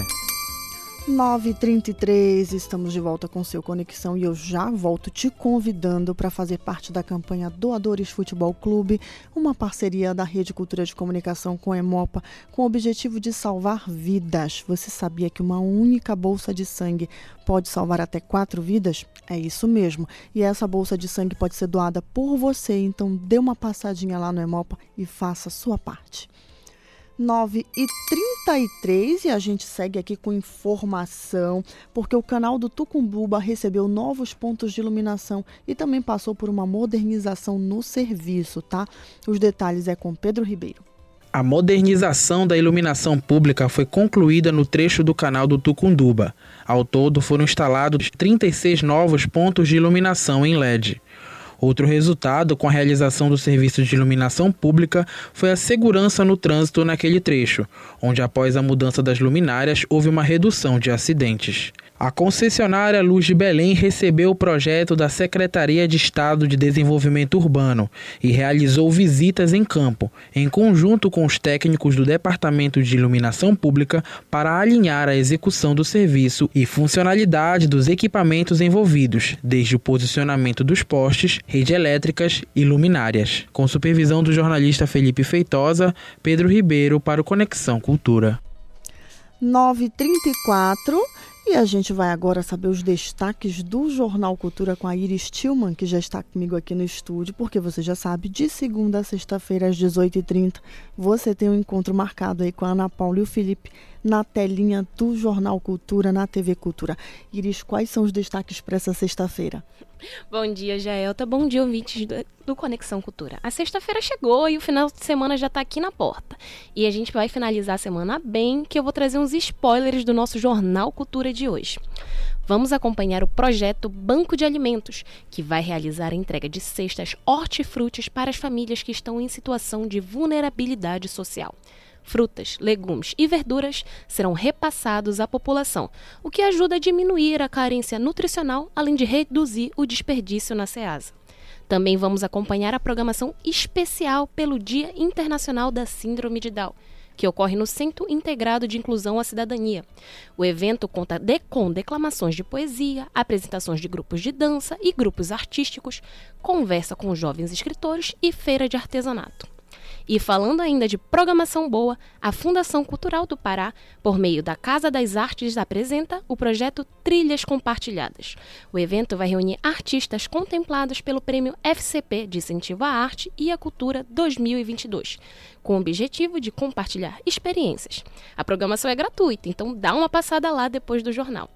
Isso e muito mais você acompanha no Jornal Cultura, de segunda a sexta, às seis e meia da noite. Eu fico por aqui, pessoal, e um bom dia a todos. Obrigada, Iris. 9h36 e a gente vai agora falar com a Marta Borba, porque a paróquia Jesus Ressuscitado, ali no bairro da Marambaia, ela está comemorando os 50 anos com uma ação social para a comunidade e que vão ser ofertados vários serviços gratuitos com a presença de diversos profissionais. E quem vai trazer os detalhes para a gente da festividade e desses serviços é a Marta Borba, que é coordenadora da festividade. Bom dia, Marta. Seja bem-vinda ao Conexão. Bom dia, Jaelta. Que alegria estar aqui com vocês, né? Para compartilhar um pouquinho desse nosso momento que nós estamos vivendo. Como você bem falou, né? É com muita alegria que nós estamos aqui. Queremos agradecer né, o convite da rádio. Queremos agradecer também os nossos parceiros que estão aí junto com a gente para oferecer todos esses serviços gratuitamente à nossa população. Então, desde já, muito obrigado a todos. Tá? A Paróquia Jesus Ressuscitado agradece. Conta pra Bem, gente quais são os serviços que vão ser ofertados nessa ação. Tá. Os serviços que serão ofertados eh, serão do cuidado, de cuidado pessoal, né? Serão na, na área de cuidado pessoal, nós teremos o corte de cabelo masculino e feminino, manicure, penteados com tranças, cuidados estéticos. Na área de lazer, nós teremos um teatro infan- infantil e o karaokê. Na área social, nós teremos uma orientação jurídica, né? Teremos advogados na, em diversas áreas para dar orientação para todos aqueles que forem lá necessitando dessa orientação jurídica. Teremos também a emissão de documentos, RG, CPF, certidão de nascimento. Aí, só atentar para os documentos que serão necessários para estar eh, na emissão desses documentos, né, que você tem que levar. Os, os documentos básicos, RG, CPF, comprovante de residência. Teremos também a orientação sobre o programa Tarifa Social, um programa que é tão necessário né, para a nossa po- população carente, que necessita desse desconto. Então, nós temos também, agora também, levar os documentos necessários que eu acabei de falar, né? E quem pode Teremos participar dessa orienta- ação, Marta? Como? Quem pode participar dessa ação? Olha, a- a- está aberto ao público em geral, né? Não só os moradores da Marambaia, como o entorno. E também todas as idades. Nós teremos programação para desde a criança, os jovens, adultos e os idosos. Deixa eu terminar de falar ainda da ação, por favor. Na área de saúde, nós vamos ter consulta médica com o clínico geral, verificação de pressão arterial e glicose. A vacinação, a vacinação é bem importante, tá? A influenza, nós teremos a vacina a influenza, a tríplice viral, né? O sarampo, cachumba, rubéola, a Covid, né? A Pfizer, Covid bivalente, olha aí, a Covid bivalente, nossos idosos, né? Conforme o calendário do governo, né? Nós estaremos também oferecendo a vacinação bivalente. Nós teremos tipagem sanguínea, avaliação psicológica, nós teremos uma profissional, assim, expert é, em tratar de autismo, TDAH, além das outras áreas, né? Nós teremos também essa orientação, orientação com nutricionista, serviço de podologia. No bem-estar, na área de bem-estar, nós teremos alongamento para as pessoas idosas, é, atividade de educação física e a massoterapia, massoterapia, que será a massagem geral e a auriculoterapia. Todos Marta. esses serviços serão gratuitos. Ai, muito importante. Marta, parabéns pelos 50 anos né, da comunidade. Obrigada pela sua participação aqui conosco. Ok, é só mais um, mais um recadinho, né? Nós queremos, nós fazemos o convite que todos os moradores, né, da, da Marambá e do entorno estejam presentes para viver com a gente esse momento de graça. Nós estaremos de braços abertos e com coração assim cheio de amor para receber você e sua família, para que todos juntos possamos dizer: Eu vi o Senhor. Muito obrigada, tá, Jaelta, pela oportunidade. Agradeço ótimo aí dia a pra TV você. A Rádio Cultura. 9 horas e 40 minutos e como você já sabe, toda sexta-feira, o crítico de cinema Marco Antônio Moreira conta as novidades da telona. Vamos conferir. Bom dia, amigos do Conexão Cultura. O circuito comercial de exibição apresenta as estreias dos filmes John Wick 4 e a comédia brasileira La Situación. O destaque da semana é John Wick 4. O lendário assassino de aluguel John Wick leva sua luta contra o High Table Global enquanto procura os jogadores mais poderosos do submundo, de Nova York a Paris, do Japão a Berlim. Quarto filme de uma das franquias de ação mais populares dos últimos anos. No elenco, Keanu Reeves. Continuam em exibição os filmes com boa frequência de público, como Pânico 6, Creed 3, A Baleia, 65 Ameaça Pré-Histórica e Shazam Fúria dos Deuses. No Cineclube do Sindicato dos Médicos do Pará, será exibido o filme Mamãe Faz 100 Anos, em homenagem ao cineasta espanhol Carlos Saura, um dos maiores artistas da história do cinema, autor de diversas obras-primas como Anne e os Lobos e Cria Cuervos. Mamãe Faz 100 Anos será exibido no dia 28 de março, às 19 horas, com entrada franca. Aqui é Marco Antônio Moreira, para o Conexão Cultura. Obrigada pela sua participação com a gente, Marcos. Olha, 9 horas e 42 minutos. E toda sexta também a gente recebe aqui o Raul Bentes, que conta as novidades do quadro Desacostume-se com muita cultura, música e arte. Vamos ouvir.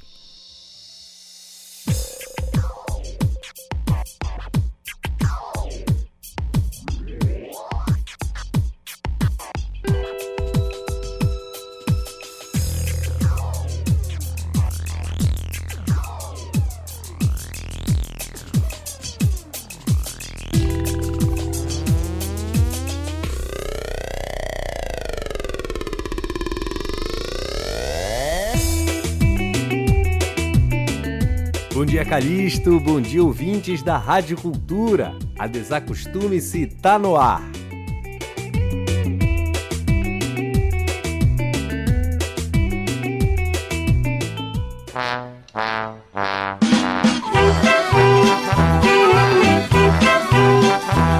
A gente começa falando do Clube do Brincar, uma iniciativa bacana do Sesc Ananindeua que busca resgatar a cultura do brincar, realizando brincadeiras recreativas para crianças de 5 a 10 anos, pelo menos um sábado por mês, a partir desse mês de abril. Vai rolar música, teatro, jogos e muito mais atividades. Mas ó, é preciso inscrever os pequenos, hein? O período vai até agora, o dia 29 desse mês, em horário comercial. Tu pode conferir todos os caminhos para essa inscrição no arroba sesc PA no Instagram. E falando em Sesc, o Sesc Ver o Peso agora apresenta nesse próximo domingo, dia 26 de março, às 11 da manhã, o espetáculo circense Uma Surpresa para Benjamin, com a trupe do circo Matutagem. Uma homenagem ao primeiro palhaço negro do Brasil, nascido em 1870.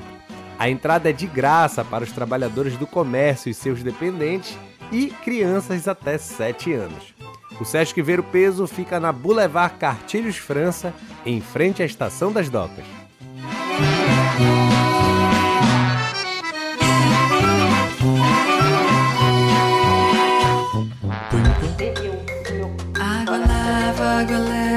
água livre, água luva, água cai como luva em mim. Água lava. Anota aí na tua agenda. Amanhã, 25 de março, vai rolar uma imersão de ativismo climático, o Climarte. Vai rolar apresentações artísticas culturais, feira de empreendedores, exposições, cine debate sobre clima, arte e cultura e mais um monte de coisas ligadas ao tema. O Climarte tem o objetivo de fomentar debates e reflexões ligadas à água, justiça climática e diversidade das juventudes nortistas por meio das artes visuais e da cultura.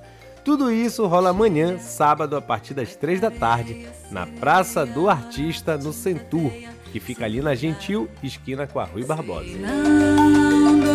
Água